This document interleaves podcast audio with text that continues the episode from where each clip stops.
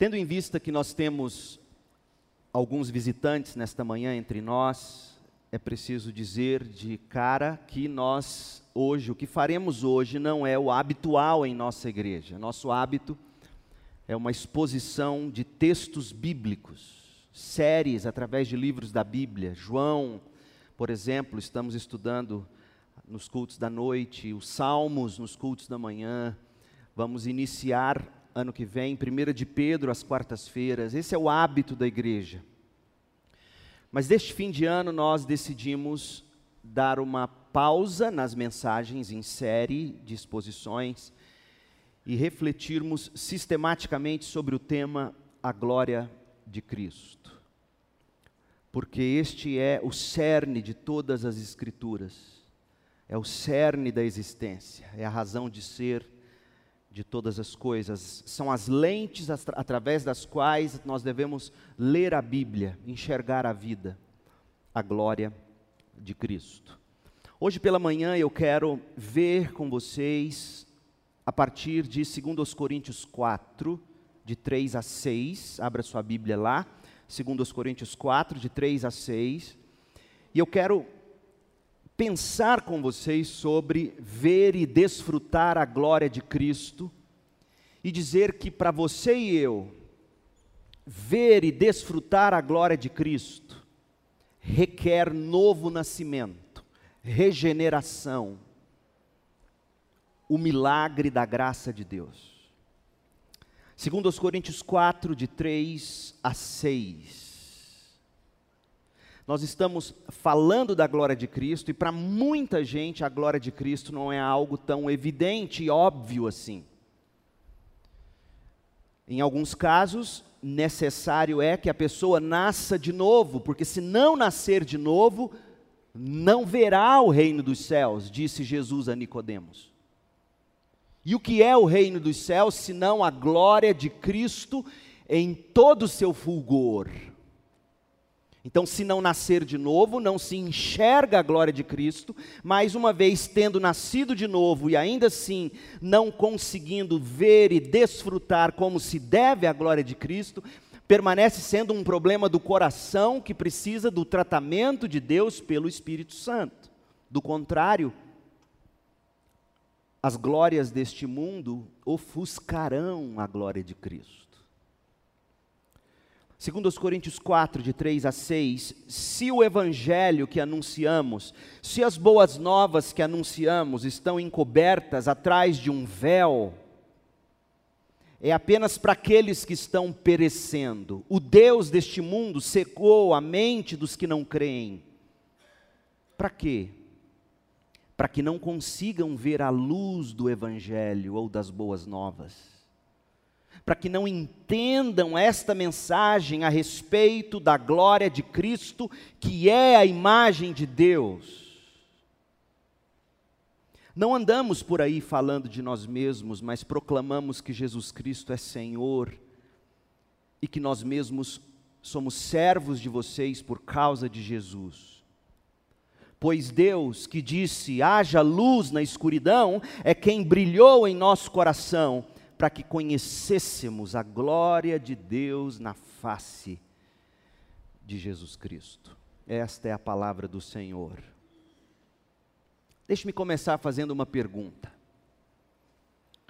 O que é o centro do coração de Deus? O que é o centro do coração de Deus? Aloísio Silva, pastor da videira aqui em Goiânia, argumenta no livro dele o centro do coração de Deus e diz que o centro do coração de Deus é gerar filhos para Deus. Eu temo que não. Veja o que ele diz no livro dele, o centro do coração de Deus, no final do capítulo, na página 20. O coração de Deus continua o mesmo. Ele deseja filhos. Bom, depois dessa introdução, podemos voltar ao nosso assunto, que é agradar a Deus. Se desejamos realmente agradar a Deus, devemos dar-lhe algo que ele não possui. Parece loucura dizer que Deus não possua algo. Não, não é loucura, não parece loucura, é heresia. Parece loucura dizer que Deus não possua algo, mas é exatamente esta verdade. Ele mesmo diz em Provérbios 23, 26: Filho, dá-me o teu coração. Se Deus nos pede algo, é porque não o tem ainda, ao menos não suficiente. Deus não nos criou para fazer coisas para Ele, Deus nos criou para desfrutar de nós. E para que tenhamos muitos filhos que sejam a sua imagem e semelhança. Fecha aspas. Não, Deus não nos criou para desfrutar de nós. Deus nos criou para desfrutarmos dele. Deus não nos criou para gerar filhos. Deus nos criou para manifestarmos a glória dele. Mas o que eu digo não importa, afinal, as Escrituras precisam ser nossa autoridade e não a palavra de qualquer pastor. Porque o que eu digo enquanto pastor, quando não confere com o que a Bíblia diz, qualquer um de vocês tem direito de me exortar em amor. E a palavra de Deus diz em João 17, eu quero que você abra lá e veja comigo. O que, que Deus estava fazendo antes de criar todas as coisas. Para você entender que Deus, não, Deus não nos criou para nós desfrutar, para desfrutar de nós o desfrute que Deus já tinha de si mesmo em toda a eternidade já era o bastante para Deus. E é o que está dito em, em João 17, verso 5: Agora, pois, glorifica-me e leva-me para junto de ti, ó Pai, para que, para a glória que tive ao teu lado antes do princípio do mundo, antes do princípio do mundo, Deus já se bastava com a glória dele. E o amor de Deus consiste em que Ele nos criou para nós desfrutarmos dele ou da glória dele, não é o inverso. Então não parece loucura, é heresia. Olha o que diz agora João 17, a partir do verso 22. Olha por que, que Deus nos criou e qual é o propósito de Deus nisso. João 17, 22, eu dei a eles a glória que tu me deste, isso é amor, entregar a nós aquilo que tem mais valor no universo, e o que mais tem valor do universo não é a minha saúde, não são os meus bens, não são as minhas conquistas, não é minha família, não é meu ministério, não é sucesso, o que mais tem valor no universo é a glória de Deus, e é em Cristo, Cristo nos deu a glória de Deus nós somos ricos em Deus nas regiões celestes, porque desfrutamos da glória de Cristo. Eu dei a eles a glória que tu me deste, para que sejam um como nós somos um. Eu estou neles e tu estás em mim, que eles experimentem unidade perfeita, para que todo mundo saiba que tu me enviaste e que, os, e que os ama tanto quanto me amas. Mas ele explicou como é o amor de Deus no verso 22. É nos dar a glória que o Pai deu ao Filho e o Filho deu a nós. Pai, e aí ele vai dizer qual é o grande desejo dele, nós já estudamos isto.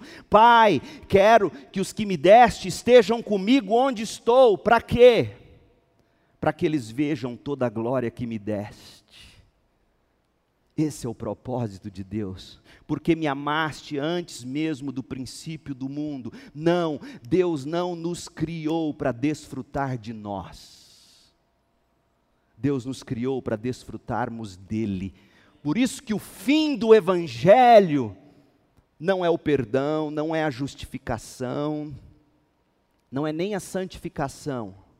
O fim do evangelho é o próprio Deus. 1 de Pedro 3:18, Cristo padeceu o que padeceu para nos levar de volta à glória de Deus e desfrutar dela para sempre. Esta é a mensagem das escrituras. Agora, vocês não me veem em internet debatendo. A verdade não é para ser debatida e para ver quem tem mais razão. Se eu destaco estes pontos, não é porque eu gosto de encrenca, pelo contrário, eu fujo delas. Eu destaco este ponto porque eu, a exemplo do amor de Deus, quero dar a você o que há de melhor para você. E o que há de melhor para você é Cristo. A graça de Deus não é para te fazer prosperar, a graça de Deus é para te dar o que você mais precisa Cristo. E se todas as coisas que Deus te dá além de Cristo, se estas coisas não te levam de volta para Cristo, você está adulando ídolos. O que é o centro do coração de Deus? Não, não é gerar filhos. Dave Leonardo diz que o centro do coração de Deus é você ele vai dizer que o centro dos profetas é Cristo, o centro dos evangelhos é Cristo, mas o centro do coração de Cristo é você. Não, meu irmão, nada disso. O centro do coração de Deus é a glória de Cristo. Que mais precisamos na vida da glória de Cristo. O fim para o qual Deus criou o mundo o fim para o qual Deus criou o mundo é, em primeiro lugar, exibir a glória de Deus no universo, e isso é amor. Por quê? Porque Ele está exibindo aquilo que há de mais fascinante, de mais maravilhoso, de mais empolgante, de mais preenchedor, saciador, é a glória dele, isso é amor. Não seria amor se Ele escondesse a glória dele e exaltasse a minha. Por isso que Deus exaltar a própria glória é amor e eu exaltar a minha é ódio, é qualquer outra coisa. Porque eu não sou nem de perto tão glorioso quanto Deus. Deus é glorioso e o prazer de Deus é nos trazer para Ele no sentido de que, vejam, desfrutem do meu amor pelo Filho eterno e o amor do Filho eterno por mim. Desfrutem disso e por isso Ele nos deu o Espírito, Ele derramou esse Espírito no nosso coração para nós desfrutarmos disso em prazer. O fim para o qual Deus criou o mundo não é gerar filhos espirituais, não é para nós nos acharmos ao ponto de falar assim: não, Deus nos criou porque desfruta de nós. Meu Deus. O fim para o qual Deus criou todas as coisas é exibir a glória de Deus no universo. E em segundo lugar, Deus criou todas as coisas para o encantamento, para a alegria, para o regozijo do povo dele em Cristo o regozijo desse povo entre todos os povos, tribos, línguas e nações, em Deus, o regozijo em Deus, acima de todas as coisas. O livro mais importante para você ler o ano que vem, A Paixão de Deus por Sua Glória. A Paixão de Deus por Sua Glória, vivendo a visão de Jonathan Edwards, do bom velhinho John Piper.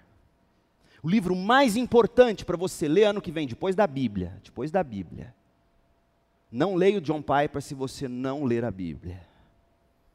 Você vai ler a Bíblia e você vai ler um único livro, se for A Paixão de Deus por Sua Glória, Vivendo a Visão de Jonathan Edwards, editora Cultura Cristã. Abra agora em Romanos 15. Deixa eu te mostrar qual é o objetivo de Deus ao gerar filhos em Cristo. Eu entendo a boa intenção do pastor Aloísio quando ele fala da geração de filhos espirituais, a questão de que temos que ganhar pessoas para Cristo. Isso é louvável. Mas o fim não é ganhar pessoas. O fim é o que Paulo diz em Romanos 15: O que nos motiva a ganhar pessoas?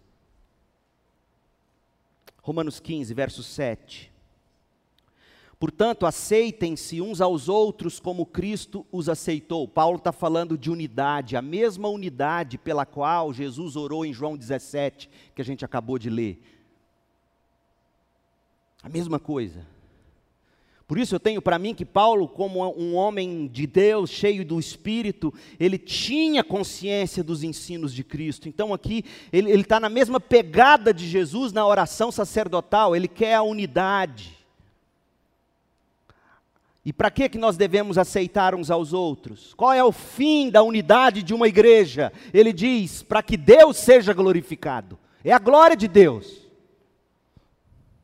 Lembrem-se de que Cristo veio para servir aos judeus, a fim de mostrar que Deus é fiel às promessas feitas a seus patriarcas. Aí você não pode extrair Deus é fiel aqui e dizer que Deus é fiel para te dar aquilo que você quer. Não, Deus é fiel para manter o nome dele digno. E, qual, e, as promessas que ele fez aos patriarcas foi a promessa de abençoar todas as nações por intermédio do descendente dos patriarcas, que é Jesus Cristo. Deus é fiel e Ele cumpriu isso. Cristo veio, nasceu. Esse é o Natal, é isto que celebramos. Viveu a vida sem pecado, morreu na cruz, foi sepultado, ressuscitou ao terceiro dia. Isto Deus cumpriu, Ele é fiel. E Ele é fiel não a mim. Por isso que eu, eu nunca tinha pedido, mas nós vamos fazer isso a partir de hoje. O hino de Tu és fiel. Orlando, vamos ter o cuidado de nunca mais cantar fiel a mim Deus é fiel assim. Porque Deus é fiel às promessas dele. Ele me guia pelas veredas da justiça por amor a mim, por amor ao seu nome. O nome de quem? O nome dele, é a fama do nome dele, como vai dizer Isaías 26. É a fama do nome dele. E como dá orgulho ter um Deus assim famoso. O mesmo tipo de orgulho de uma criança que quer dormir com a camiseta do Hulk, do Batman, da Mulher Maravilha. Por quê? Porque se exalta, se alegra nesse seu herói. Nós temos um Deus que é famoso, glorioso, cheio de poder. Então, Deus é fiel às promessas dEle, ao nome dEle, fiel a Ele. Ele nos guia pela vereda da justiça por amor do nome dEle. Verso 9, Romanos 15, 9. E também Cristo serviu aos gentios, aos judeus, para que os gentios façam o quê? Eu e você somos gentios, quem não é judeu, eu e você, para que nós glorifiquemos a Deus por suas misericórdias. Não havia e não há nada em nós que chame a atenção de Deus, então o que se exalta na vida e na morte de Jesus é a misericórdia dele, porque Deus amou tanto esse tipo de mundo que deu seu filho. Este é o sentido. O sentido é glorificar a Deus pelas misericórdias. E aí, como dizem as Escrituras, por isso eu te louvarei entre os gentios Sim, cantarei louvores ao teu nome. E dizem também as Escrituras: alegrem-se com o povo dele, ó gentios. Verso 11: louvem o Senhor todos vocês. Ou seja, qual é o fim principal de Deus na nossa salvação? Não é desfrutar de nós, é levar-nos a desfrutar dele e a louvá-lo se não houvesse mais nenhum cântico nos nossos lábios, Deus, como sempre foi antes de tudo existir, estaria plenamente satisfeito em si mesmo. A glória de Cristo, portanto, é tudo o que precisamos. A glória de Cristo é o ânimo para o sofredor, a glória de Cristo é a alma do Natal que a gente celebra, a glória de Cristo é o antídoto para nós lutarmos contra a tentação e o pecado, a glória de Cristo é a alegria e a admiração dos crentes, a glória de Cristo é o centro do coração de Deus. Nós não somos, a glória de Cristo é. Gerar filhos não é o centro do coração de Deus, Deus, a glória de Deus é o centro. Foi isso que vimos até aqui. E nós também acrescentamos que a glória de Cristo é para ser exibida no nosso comportamento e não apenas experimentada no nosso coração. Sim, a glória de Cristo desfrutada no coração vai nos tornar crentes mais evangelizadores e deve nos tornar, por quê? Porque a nossa alegria em Deus só vai se completar no momento em que nós repartirmos isso aos outros, em discipulado, em evangelização. Então, não viva você dizendo que desfruta a Deus no coração, sem exibir isso no seu comportamento. Porque toda a razão de Deus ter nos criado reside no fato de que Ele quer exibir a glória dEle. Então a glória dele não é aquela coisa para ficar só no seu coração, é para ser exibida através de seus sacrifícios de amor, através da sua evangelização, através do seu dinheiro, através da sua do seu testemunho, das suas palavras. Nós desfrutamos essa glória de Cristo no coração, nós vemos e desfrutamos a glória de Cristo através da fé que se satisfaz em Jesus. Por isso, vou pedir que a mídia já deixe preparada, nós vamos terminar cantando o hino Leva tu contigo o nome, o nome de Jesus. Sabe por quê? Nome bom, doce, acraseado, fé. Doce a fé, acraseado, significa o quê? Doce para nossa fé. Ou seja, o nome de Cristo é o que alimenta a nossa fé. O nome de Cristo é o que encanta a nossa fé. O nome de Cristo é que nos, com a fé alimentada em Cristo, o nome de Cristo, a esperança do porvir, é o que nos faz ir levar o nome de Cristo. Então, nós argumentamos que para ver e desfrutar a glória de Cristo, você precisa de fé. Mas a fé é fruto do novo nascimento. Essa fé não vem de nós, ela é dom de Deus. Gente, o que nós já estudamos é ao mesmo tempo admirável e ameaçador. A doutrina da eleição, ela tem que ser sim ameaçadora para o pecador. Por isso que eu amo a doutrina da eleição da predestinação, ela é sim ameaçadora. Porque se Deus não agir e se Deus não intervir para te regenerar e colocar em você fé, você continuará para o resto da vida amando mais as obras das trevas, como diz Jesus em João. Sim, você terá sua livre agência. Sim, você escolherá o que você quer, mas o problema é que o que você quer é sempre o pecado. Necessário é que nasçamos de novo, porque se nós não nascermos de novo, não veremos a glória de Cristo. Nos encantaremos com as glórias do mundo. Chegar à fé em Jesus requer uma ressurreição dentre os mortos no seu coração.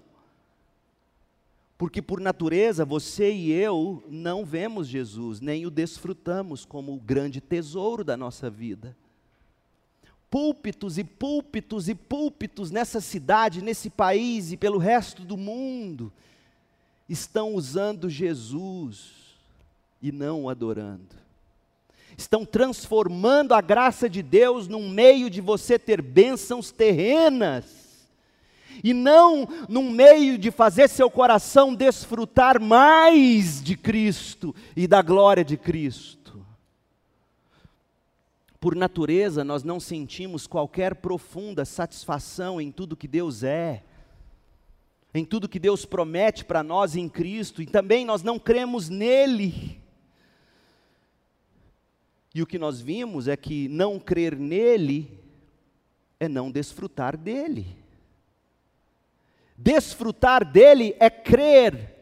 Crer é satisfazer-se em Cristo, João 6,35. Crer de uma forma em que eu vou para Cristo em busca de pão para a alma, água para a alma, de saciedade. Por natureza, você e eu estamos mortos. E para nós chegarmos até Cristo, para nós recebermos Cristo com fé, nós precisamos nascer de novo. 1 de João 5,1: Todo aquele que crê que Jesus é o Cristo, é nascido de Deus. Ele não está dizendo que você tem que crer para nascer de Deus, ele está dizendo que a prova de que você nasceu de Deus é que você crê, crê de uma forma a se satisfazer em Jesus, crer em Cristo, ver Cristo como glorioso, valioso, precioso, saborear Cristo acima de todas as coisas, satisfazer-se em Jesus, tudo isso é dom de Deus. Pessoas cegas, não simplesmente decidem, agora eu vou ver, agora eu vou enxergar. Não, não é assim. Jesus precisa dizer, veja, e elas veem. Pessoas doentes não decidem de repente saborear, ter apetite. Não, elas não sentem apetite, elas não sentem o sabor. Jesus precisa dizer, coma, e aí elas comem e se satisfazem. Pessoas mortas não conseguem se mover. Jesus precisa dizer: Lázaro, vem para fora, ressuscite. E aí elas ressuscitam. Pessoas entediadas não decidem ficar satisfeitas com aquilo que as entedia. Eu preciso gostar de Jesus, eu preciso gostar de Jesus. Não é assim que acontece. É por isso que as pessoas dizem: não, mais tarde eu tomo uma decisão. Por quê? Porque agora, agora elas não têm vontade, e se Deus não intervir, elas nunca terão. Nós não podemos nos salvar, a salvação pertence ao Senhor. Não pense você que há em você ou em qualquer pessoa, por natureza, a capacidade final para tomar uma decisão.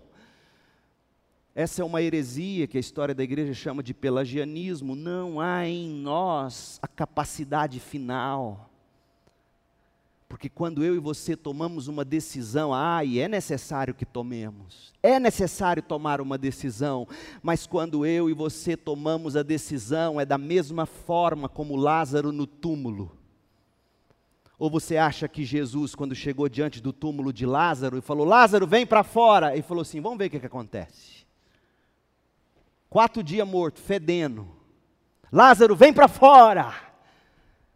Jesus agiu ali em todas as moléculas, células do corpo daquele homem morto há quatro dias.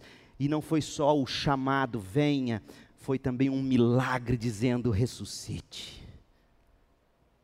Quando nós tomamos uma decisão, isso é fruto do milagre chamado novo nascimento. Portanto, não pense você que você é livre para a qualquer momento decidir finalmente por si mesmo se recebe ou se rejeita Jesus. Não é o que a Bíblia ensina sobre liberdade. Tal coisa, esse tipo de liberdade não existe na Bíblia. Paulo mesmo diz: sou escravo do pecado, ou Deus age, ou o pecado vai me enganar, vai mentir para mim, vai me seduzir, e eu vou seguir rumo ao inferno eternamente alegre. Apenas Deus é absolutamente livre em si mesmo para fazer o que lhe apraz.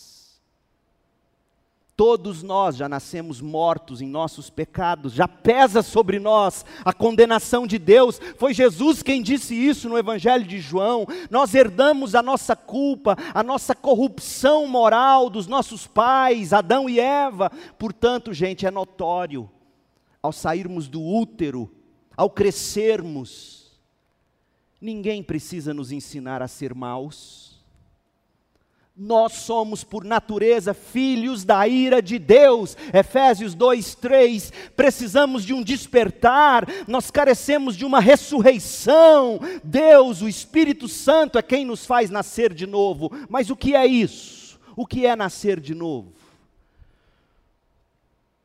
Nascer de novo é ter os olhos agora curados, capazes de ver o reino dos céus ver que Jesus é glorioso, ver que Jesus é o meu substituto, ver que Jesus cumpriu a lei no meu lugar, ver que Jesus é a minha justiça, ver que Jesus ressuscitou glorioso, ver Cristo como Salvador maravilhoso. Isso é nascer de novo. Ver Cristo como tesouro suficiente, supremamente valioso, o novo nascimento coloca em nós fé, faz-nos crer, faz-nos ver, faz-nos desejar Jesus, e o arrependimento consiste em dizer: como eu pude ter sido tão cego, mas agora eu vejo. O novo nascimento abre os nossos olhos para ver e desfrutar Jesus. Abra sua Bíblia em Romanos 6, deixa eu te mostrar. Quem recebe a glória na salvação. Romanos 6, 16. Paulo diz assim: Vocês não sabem que se tornam escravos daquilo a que escolhem obedecer? Podem ser escravos do pecado, que conduz à morte, ou podem escolher obedecer a Deus, que conduz à vida de justiça. Paulo, sim, está admitindo que existe uma capacidade de escolha mas que é dirigida pela nossa natureza. Prova é o que ele vai dizer a seguir. Verso 17: Graças a Deus, porque antes vocês eram escravos do pecado, mas agora obedecem de todo o coração a este ensino que lhes transmitimos. Cada palavra de Paulo aqui é dosada, é milimetricamente pensada. Ele não está dizendo que você, de repente, escolheu crer de todo o coração. Por quê? Porque ele conhece a promessa da nova aliança lá de Ezequiel. Deus é quem dá um novo coração, Deus é quem transforma o coração de pedra em carne. Deus é quem coloca fé. Isso não vem de vós, é dom de Deus. E é precisamente por isso que ele começa o verso 17 dizendo: graças a Deus. Em outras palavras, graças a Deus que nos regenerou, graças a Deus que nos deu um novo coração. E agora, por causa disso, nós conseguimos obedecer de coração a Deus. Vocês estão livres da escravidão do pecado e se tornaram agora escravos da justiça, amantes da lei de Deus. É isso que Paulo está dizendo. Graças a Deus pelo seu novo nascimento, Jesus não apenas morreu na cruz e ressuscitou pelos crentes, não, Jesus enviou o Espírito que regenera o coração do crente e faz o crente reconhecer o seu pecado, a necessidade do juízo que pesa sobre ele e faz o crente dizer: Eu aceito, eu recebo de coração. Graças a quem? Graças a Deus. Porque se agora você obedece de todo o coração, se agora você acorda no domingo de manhã e diz: Que bênção, que alegria é ir para a igreja. Se você abre a sua Bíblia e tem prazer em ler, isso não vem de você. Você nasceu de novo. Antes de coração você escolhia qualquer coisa menos Deus e a Bíblia. Agora, após o novo nascimento, você escolhe de coração obedecer à Bíblia. Agora, algo muito importante. O novo nascimento, como alguns pensam, não coloca a gente numa posição neutra que diz, tá, eu, Deus me faz nascer de novo me põe aqui e aí sim eu, eu decido escolher ou não. Não, não. Isso não é o novo nascimento, isso não existe.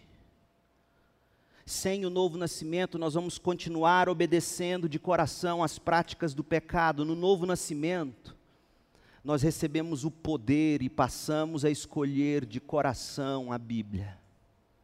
O novo nascimento nos arranca da morte e nos lança na vida, a vida de Cristo, Efésios 2, de 4 a 6. É por isso que Paulo diz em Romanos 6, 17: graças a Deus, porque antes vocês eram escravos do pecado, mas agora, tendo Deus regenerado o coração de vocês, vocês obedecem de todo o coração a este ensino que lhes transmitimos. Então, o que é a verdadeira liberdade?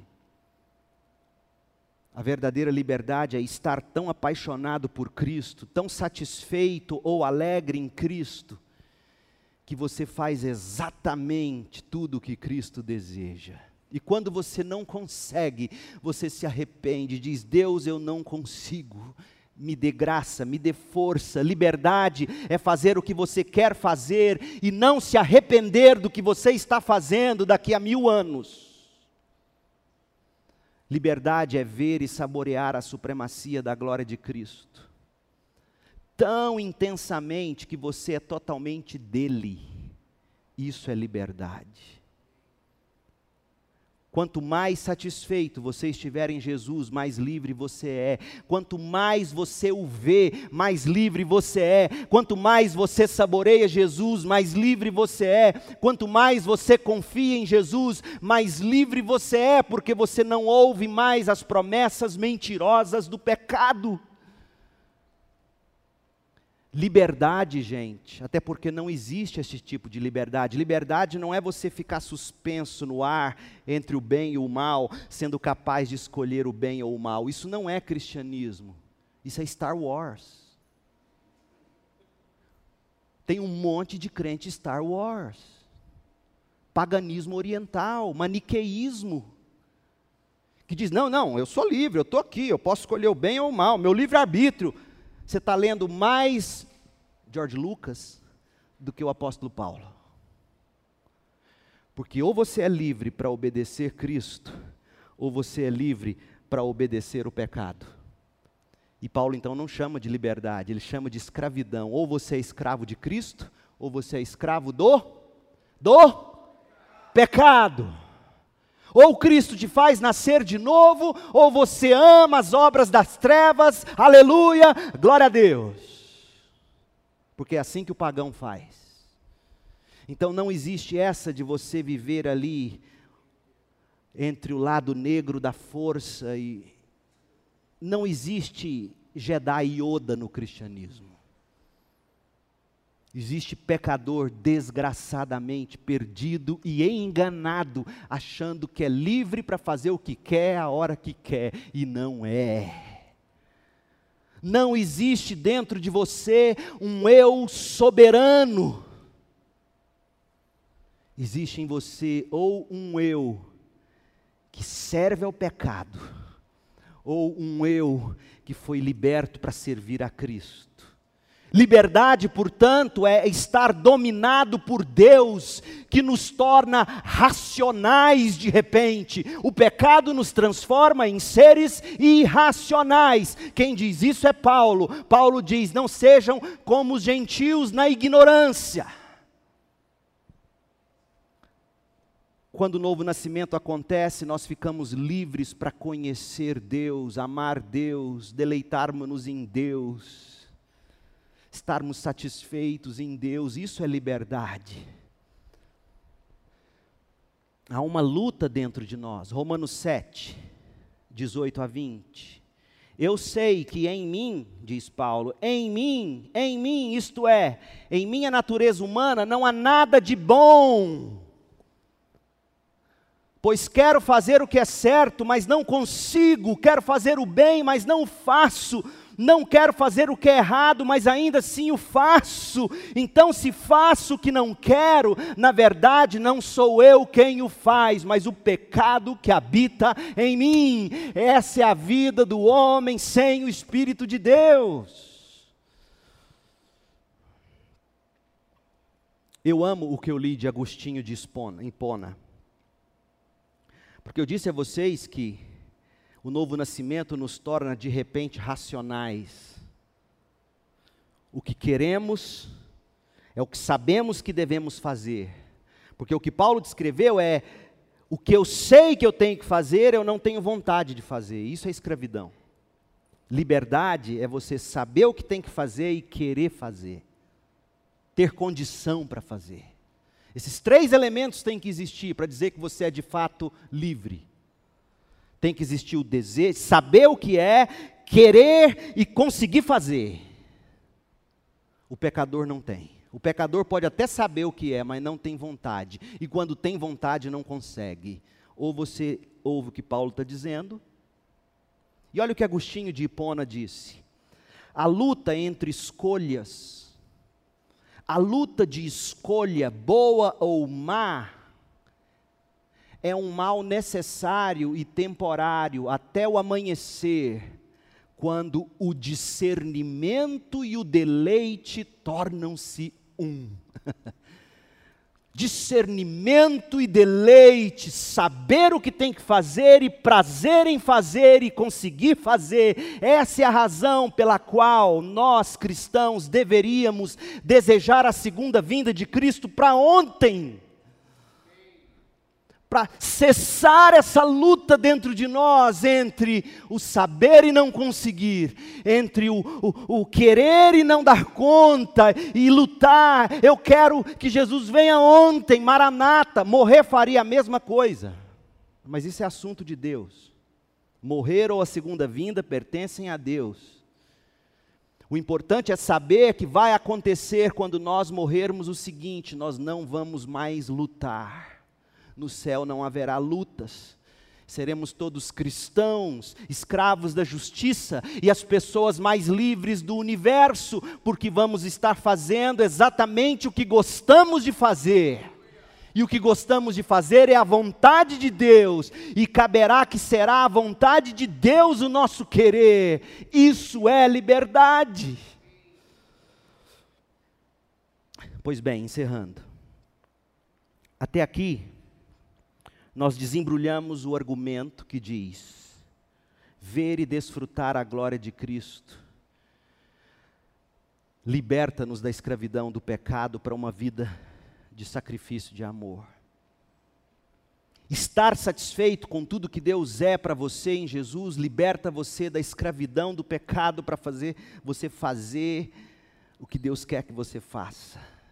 A gente não faz porque o pecado nos seduz. E mesmo quando a gente tem um, um fiar, um relance de lucidez, a gente tenta e não consegue. A, a, prova você vai ter agora, virada do ano. Você vai ter um monte de resoluções, emagrecer, economizar. Vai, vai. Dia 15 de janeiro, mais ou menos, já está quebrado. Você não consegue.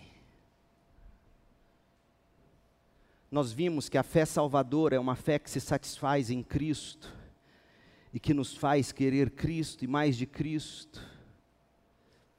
Mas a gente precisa do novo nascimento. Então eu te chamo para a gente encerrar. Segundo os Coríntios. Para você ver o que é a verdadeira liberdade. Segundo os Coríntios 3:16. Sempre que alguém se volta para o Senhor, o véu é removido. Alguém se volta para Deus porque o véu foi removido, enxergou glória. Aqui é uma alusão à, à experiência de Moisés no Antigo Testamento. Diante de Deus, a, o semblante dele brilhava em glória. Então o véu é removido, você se move na direção da glória. Sempre que alguém se volta para Deus, o véu é removido, pois o Senhor é o Espírito. E onde está o Espírito do Senhor, ali há liberdade. A propósito, isso aqui não é para você usar no momento de louvor. Onde tem o espírito tem liberdade. Dança, baba, rola no chão, pula para cima, liberdade. Não, não é isso. Até porque o princípio regulador do culto está lá em 1 Coríntios 14. O que Paulo está dizendo aqui é que quando o Espírito de Deus de fato entra na nossa vida, ele nos liberta da escravidão da lei ele nos liberta na escravidão da lei, no sentido de que a gente, agora com o Espírito em nós, nós vamos começar a desejar a lei de Deus, cumprir a vontade de Deus de todo o coração. O Espírito é quem nos liberta, portanto, todos nós, dos, que, dos quais o véu foi removido,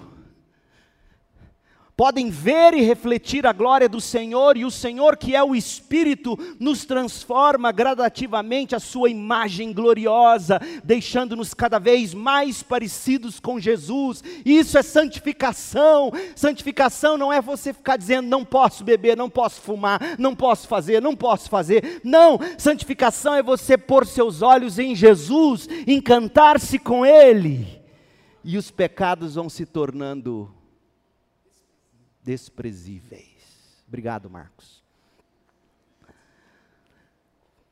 Não é assim? É o que Paulo está dizendo. Você quer liberdade? Chegue diante de Deus agora, aí no seu coração, e diga: Deus, eu tenho tentado viver uma vida que te agrada, eu sei o que precisa mudar em mim, eu não consigo. Ó oh, Espírito de Deus, leve-me para Cristo.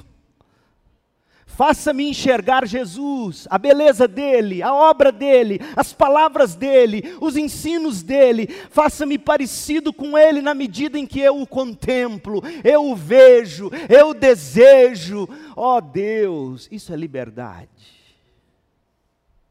E aí Paulo continua, lembra que a Bíblia não tem capítulos nem versículos. E aí você começa a ler o capítulo 4 de 2 Coríntios e acha que mudou o assunto, mas não mudou. Olha o que a primeira palavra do verso 1, portanto, visto que Deus, em sua misericórdia, nos deu a tarefa de ministrar nesse novo sistema, nunca desistimos. Paulo está falando de como é duro lidar com pessoas não regeneradas, não salvas. Quantas vezes ele pensou em desistir, mas ele não desistiu. E quando nós damos de cara com pessoas não regeneradas que precisam ver a glória de Jesus, o que, que as igrejas fazem? Inventam. Inventam programas. Inventam mensagens. E aí Paulo diz: Eu não faço o que os falsos apóstolos estão fazendo porque não é o que os falsos apóstolos fazem que vai definitivamente transformar alguém, tirar o véu para ver a glória. Rejeitamos todos os atos vergonhosos e métodos dissimulados, não procuramos enganar ninguém, não distorcemos a palavra de Deus, em vez disso dizemos o que? A verdade de Deus, e todos que são honestos sabem disso. É aqui que eu me pauto como seu pastor. Eu procuro, com todas as minhas forças, não usar métodos dissimulados, atos vergonhosos, enganar ninguém, longe disso, não distorço a palavra de Deus, procuro dizer a verdade, e quem é honesto sabe disso.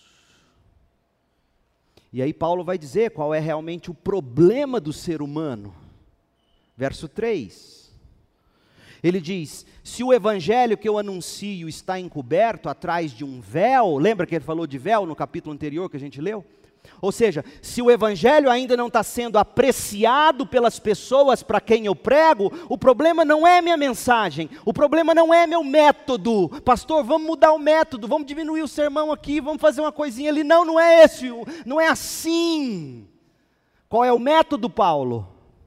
Vamos ler.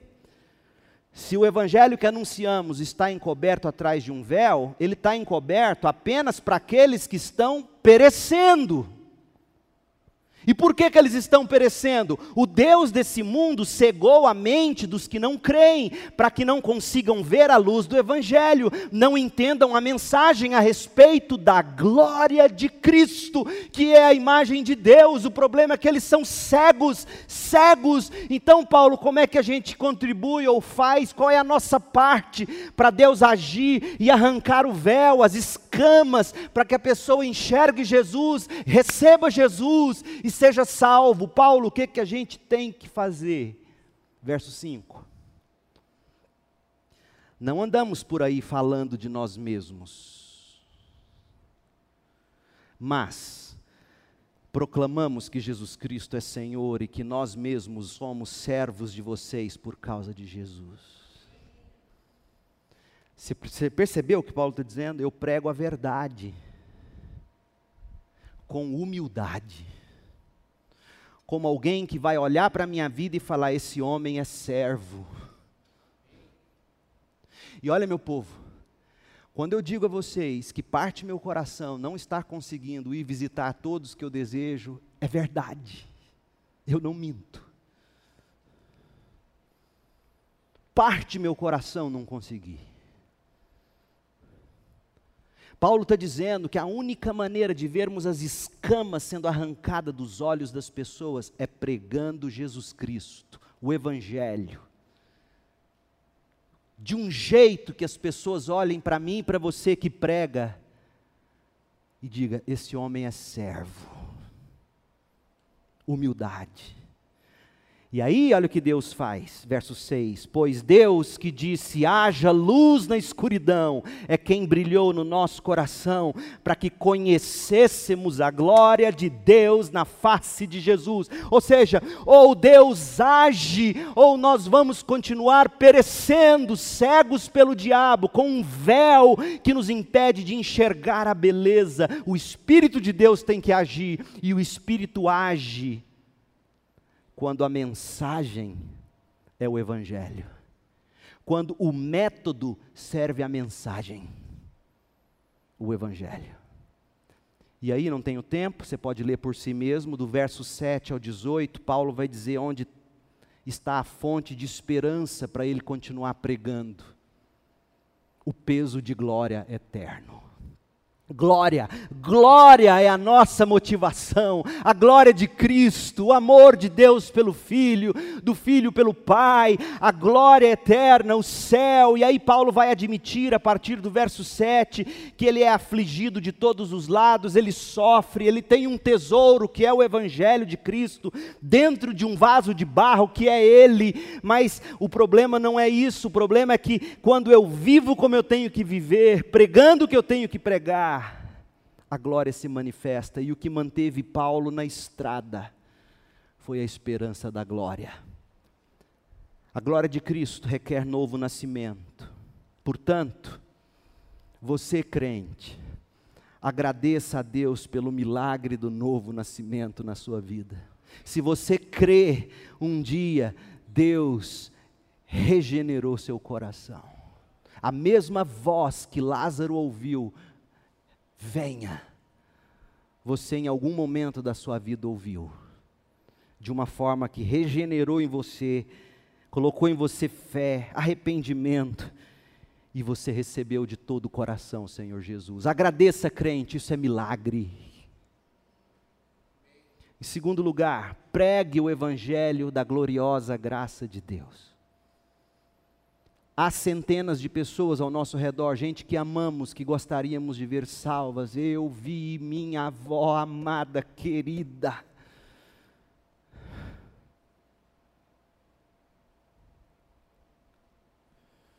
Ao que tudo indica, partir sem Jesus.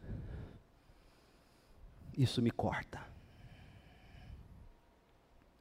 Pregue o evangelho da gloriosa graça de Deus. Só Ele pode abrir os olhos, porque Ele é o único meio para o Espírito agir.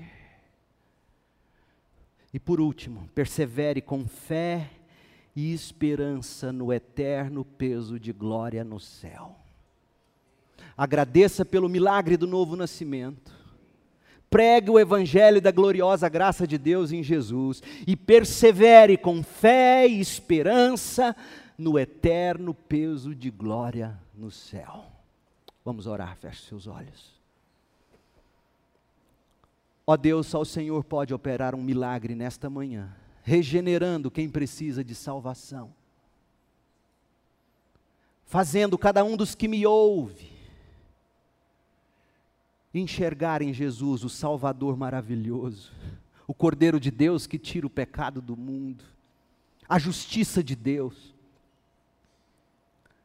aquele que viveu a vida perfeita e cumpriu em si mesmo a lei. Não veio para revogar a lei, veio para cumpri-la e cumpriu a lei. Morreu e, e ressuscitou vitorioso. Ó Deus, que esta verdade possa encantar o coração de alguém que, porventura, neste momento, precisa nascer de novo. E que o Senhor transforme-nos a cada dia de uma maneira, abrindo mais e mais nossos olhos para a beleza de Jesus.